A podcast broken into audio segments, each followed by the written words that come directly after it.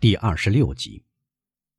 只有十七个月，当戴斯又说：“啊，先生，您不知道十七个月的监禁是什么滋味是十七年，十七个世纪。尤其对我这样一个人，快要得到幸福，即将娶上意中人，他看到自己面前展开体面的生涯，而一瞬间却失去一切。他从最美好的白天坠入最深沉的黑夜。”看到自己的前程毁于一旦，不知道爱他的姑娘是否始终爱着他，不知道他的老父亲是死是活。对一个习惯了大海的空气、水手的独立生活、无边无际、无穷无尽的空间的人来说，十七个月的监狱是什么样的日子啊，先生？十七个月的监狱。超过了人类语言所能说出的最令人发指的罪行所应得的惩罚。因此，可怜我吧，先生，您替我要求的不是宽恕，而是严肃法纪；不是开恩，而是审判。是法官先生，我只要求见法官，不能拒绝被告见法官。很好，督察说：“再看吧。”然后回转身。对着监狱长说：“说实话，这个可怜虫使我很难受。上去以后，您给我看看他的入狱登记簿。一定给您看。”监狱长说：“但我相信您看到的是不利于他的可怕的记录。”先生，当泰斯继续说：“我知道您不能做出决定放我出去，但您能将我的要求转达当局。”您能促成调查，最后您能让我受审，受审，这就是我的全部要求。我要知道我犯了什么罪，我判的什么刑，因为您看，莫名其妙，这是最难受的酷刑。请给我解释一下，督察说。先生，当泰斯大声说：“我从您的声调明白您受了感动。先生，告诉我有希望。”我不敢这么说，督察回答。我只能答应您查看您的案卷。哦，那么先生，我自由了，我得救了。谁下令逮捕您的？督察问。德威勒夫先生，当戴斯回答。请去拜访他，同他取得一致意见。一年前，德威勒夫先生已经不在马赛了，而是在图鲁兹。啊。事情不再使我惊讶了，当戴斯喃喃地说：“我唯一的保护人已经离开了。”德威勒夫先生有什么事恨您吗？总监问。“绝没有，先生，他甚至对我很友好。”那么，我能相信他留下来的关于您的记录，或者他给我的记录吗？完全可以相信，先生。好的，您等着吧。当泰斯跪了下来，双手举向天空，小声念着祈愿。他求上帝保护这个来到他的牢房的人。这个人就像救世主，前去解救地狱里的灵魂。牢门又关上了，同总监一起来到的希望也关在当泰斯的黑牢里。您想马上看看入狱登记簿吗？监狱长问。还是先到神父的黑牢里，一下子了结视察黑牢的事再说吧。督察回答：“如果我再上去见到日光，或许我就没有勇气再继续完成这苦差事了。”啊，这个犯人绝不像那一个，而他的疯癫不像他的邻居的理智那样令人悲哀。他的疯癫是什么性质？哦。古怪的疯癫，他自以为掌握了一个极大宝藏的秘密。入狱的第一年，他提出送给政府一百万，如果政府肯释放他的话；第二年送二百万，第三年送三百万，这样逐年增加。现在他入狱已是第五年，他会要求您同他私下说话，送给您五百万。嚯嚯，果然有意思。督察说：“这个百万富翁叫什么名字？”法利亚神父。二十七号，督察说：“就是这里，开门，安托万。”监狱看守遵命开门。督察好奇的目光凝视着疯子神父的黑牢，大家都是这么叫那个囚犯的。房屋中央，在用墙上落下来的石灰块画地为牢的圆圈里，睡着一个几乎赤身裸体的人，他的衣服都成了碎片。他在这个圆圈里画出非常清晰的几何线条，好像专心致志在解决他的问题，恰如阿基米德被马塞吕斯的一个士兵杀死时的情景。因此，听到黑牢的门打开发出的响声。他连动也不动一下，似乎在火炬的光芒以他不习惯的光线照亮了他在上面工作的潮湿土地时，他才如梦初醒。于是他回过身来，吃惊地看到一大帮人刚刚来到他的黑牢里。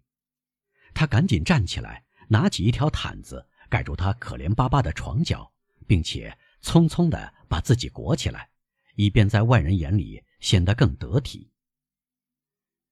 您有什么要求？督察一成不变的重复他的问题。我吗，先生？神父用惊讶的神态说：“我什么也不要求。”您不明白我的意思，督察又说：“我是当局的代理人，我的使命是视察监狱，倾听囚犯的要求。”啊，那么，先生，这就是另一回事了。神父急忙叫道。我希望我们会取得一致意见的。瞧，监狱长低声说：“像我对您说过的那样，这又开始了吧？”先生，犯人继续说：“我是法利亚神父，生在罗马。我当过二十年红衣主教罗斯皮格辽奇的秘书。大约在一八一一年初，我被捕了，原因不太清楚。从这时起。”我就向意大利和法国的当局要求自由。为什么向法国当局要求呢？监狱长问。因为我在皮昂比诺被捕，而我推测，同米兰和佛罗伦萨一样，皮昂比诺已成为法国某个省的首府。督察和监狱长相视而笑。见鬼，亲爱的，督察说：“您从意大利得来的消息并不新鲜。”这是我被捕时的消息，先生。法利亚神父说：“由于皇上将罗马王国让给上天刚赐给他的儿子，我推测，随着他的征服的进展，他已实现了马基亚维利和凯撒·波基亚的梦想，就是把整个意大利变成统一的王国。”先生，督察说：“幸亏上天改变了这个巨大的计划。我看您是这个计划的热烈拥护者。”要把意大利变成一个强大、独立和幸福的国家，这是唯一的方法。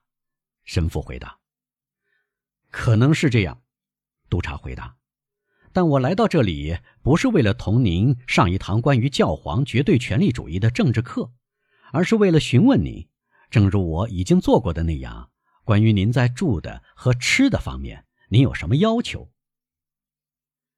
伙食同所有监狱一样。神父回答：“就是说，非常糟。